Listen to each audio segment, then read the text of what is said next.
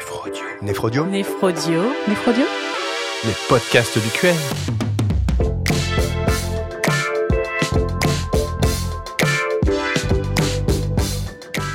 Bonjour, je suis Antoine Lano, néphrologue à Caen.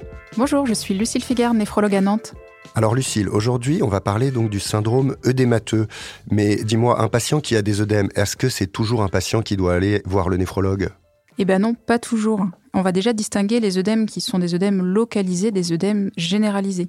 Les œdèmes localisés sont asymétriques, unilatéraux, et puis bah, il y a parfois un caractère inflammatoire, par exemple quand il y a une infection, érysipèle. Et ces œdèmes sont donc soit secondaires à ces infections, soit potentiellement à une compression locale ou à une thrombophlébite qui empêche le retour veineux. Ces œdèmes-là vont assez peu intéresser le néphrologue finalement, même si nos patients néphrologiques peuvent avoir ce genre d'œdème.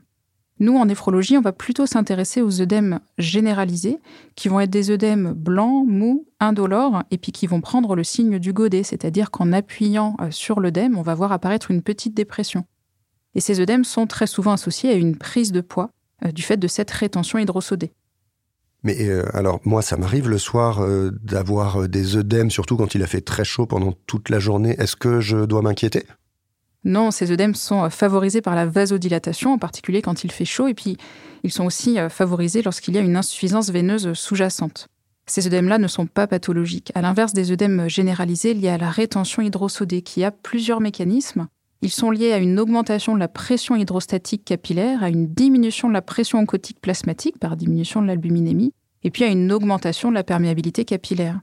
Ces œdèmes vont s'accumuler dans la zone où la pression hydrostatique est maximale ils vont donc être déclives, euh, en particulier au niveau des membres inférieurs. On peut également les trouver dans des tissus où la pression va être minimale. C'est le cas de l'œil. On va avoir donc des gonflements des paupières en particulier. Chez l'enfant, ça va être un bon témoin du coup d'œdème généralisé chez l'enfant. La physiopathologie reste encore assez méconnue finalement pour les œdèmes et pour la petite anecdote, les patients avec un syndrome néphrotique et une hypoalbuminémie n'ont pas tous des œdèmes, on ne sait pas bien pourquoi. Et le mécanisme de ces œdèmes va varier aussi en fonction de la pathologie. On peut les voir en cas d'insuffisance rénale, par exemple, car le bilan sodé devient positif, on a du mal à excréter son sel en excès. Et les œdèmes peuvent être aussi d'autres mécanismes, par exemple dans l'insuffisance cardiaque. Et dans l'insuffisance cardiaque, on va avoir une diminution du débit cardiaque qui va favoriser également euh, les œdèmes et notamment également la surcharge pulmonaire associée, alors que par exemple dans les œdèmes d'origine hépatique, cela va être dû à l'hypertension portale qui va entraîner du coup une rétention du sang dans le territoire splanchnique et favoriser cette rétention hydrosodée. Les mécanismes sont donc assez différents, même s'ils restent encore assez méconnus. Très bien. On a donc plusieurs mécanismes. Euh, j'imagine qu'il y a donc différentes causes, c'est ce que tu évoquais. Est-ce qu'il y a des arguments cliniques qui vont permettre de nous orienter vers ces différentes causes? Tout à fait. On va vraiment s'aider du contexte pour trouver la cause des œdèmes. Alors cliniquement, on va rechercher des signes de cardiopathie. Est-ce que le patient est essoufflé, par exemple? Est-ce qu'il a une maladie cardiaque connue? On va également rechercher des arguments pour une maladie hépatique. Et sur le côté néphrologique, on va assez rapidement faire une bandelette urinaire de dépistage pour rechercher une protéinurie. Le reste de l'examen clinique est finalement souvent euh, assez pauvre en dehors de ces euh, signes étiologiques, mais on regardera en particulier les autres signes de rétention hydrosodée à côté des œdèmes qui vont d'ailleurs témoigner de la gravité de l'atteinte. En particulier, est-ce qu'il y a une surcharge pulmonaire avec l'auscultation pulmonaire qui va rechercher des, crépitants ou un épanchement pleural? Et on va rechercher également euh, de l'acide chez ces patients.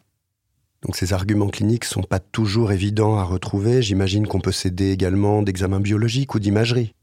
L'examen clinique est essentiel, mais les examens d'imagerie vont effectivement aider pour le diagnostic.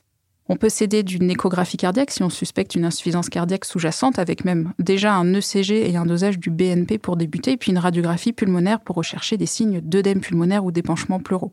On fera un bilan hépatique en fonction du terrain, une bandelette urinaire, comme je l'avais précisé, avec une fonction rénale et un dosage pondéral des protéines. Et on n'oubliera pas de doser l'albuminémie afin de savoir effectivement s'il y a soit une dénutrition, soit effectivement une hypoalbuminémie liée à une insuffisance hépatocellulaire ou par exemple à un syndrome néphrotique. Et puis les examens servent à orienter vers la cause, mais ils servent aussi à rechercher les complications effectivement de ce syndrome d'émateux et notamment, comme je l'ai déjà dit, une surcharge hydrosodée associée au niveau pulmonaire ou hépatique. Donc ces œdèmes peuvent être plus ou moins volumineux, il faut probablement les traiter. Peux-tu nous en dire plus sur la façon de faire?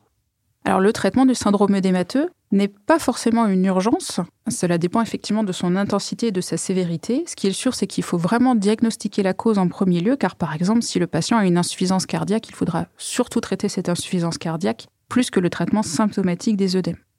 Le traitement symptomatique des œdèmes, comme il est secondaire à une rétention hydrosodée, on va essayer de lutter contre cette rétention hydrosodée. On va donc diminuer les apports en sel et puis on peut administrer des diurétiques, donc des traitements qui vont permettre d'excréter le sel au niveau rénal.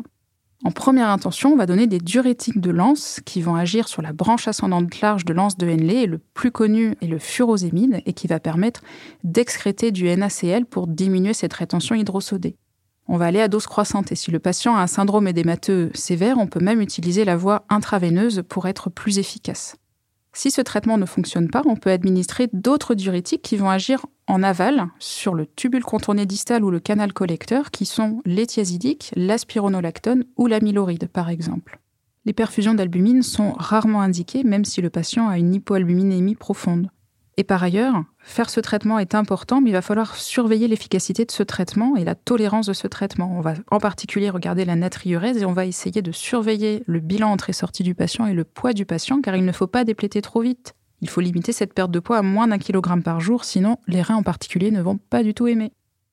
Tout ça me paraît très clair. Donc, si j'ai bien compris en pratique, il faut commencer par savoir euh, faire la différence entre une cause localisée ou une cause généralisée pour les œdèmes.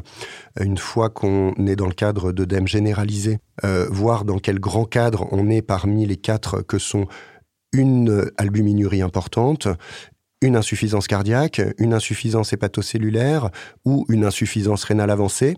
Et enfin, euh, il faut s'attacher au traitement avec une part pour la cause et une part pour le symptôme en lui-même. C'est bien cela. C'est une jolie synthèse, effectivement, et on n'oubliera pas de surveiller le patient, de ne pas lui faire perdre trop rapidement son syndrome édémateux pour éviter des complications rénales en particulier. Et concernant les œdèmes d'origine néphrologique, on va en reparler en particulier dans l'item néphropathie glomérulaire. Merci Lucille. Merci Antoine.